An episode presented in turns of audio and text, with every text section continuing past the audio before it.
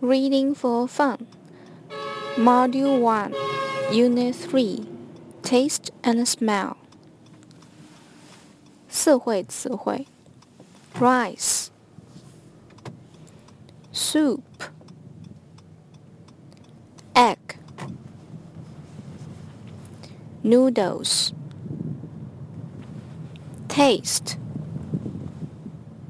Smell. 三会词汇：nice、yummy、tasty、dumpling。认读词组：at the restaurant。Taste the egg. Stand up. Sit down. 重点句型：Taste the noodles, Tom. Smell the soup, Alice.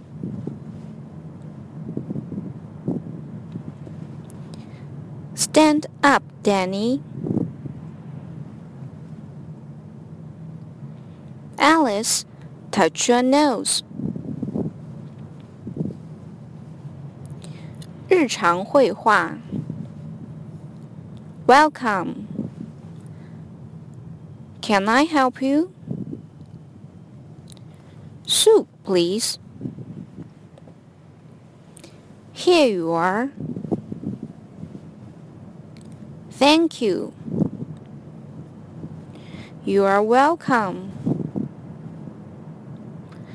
Oh, it's nice. Taste it, please.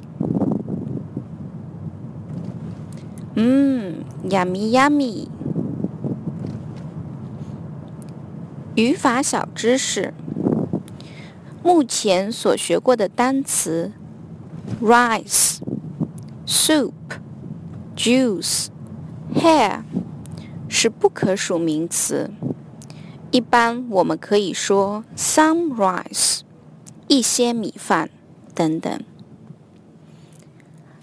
在 apple、orange、egg、eye、ear 前面要加 an，表示一个、一只的概念。如 an apple，一个苹果。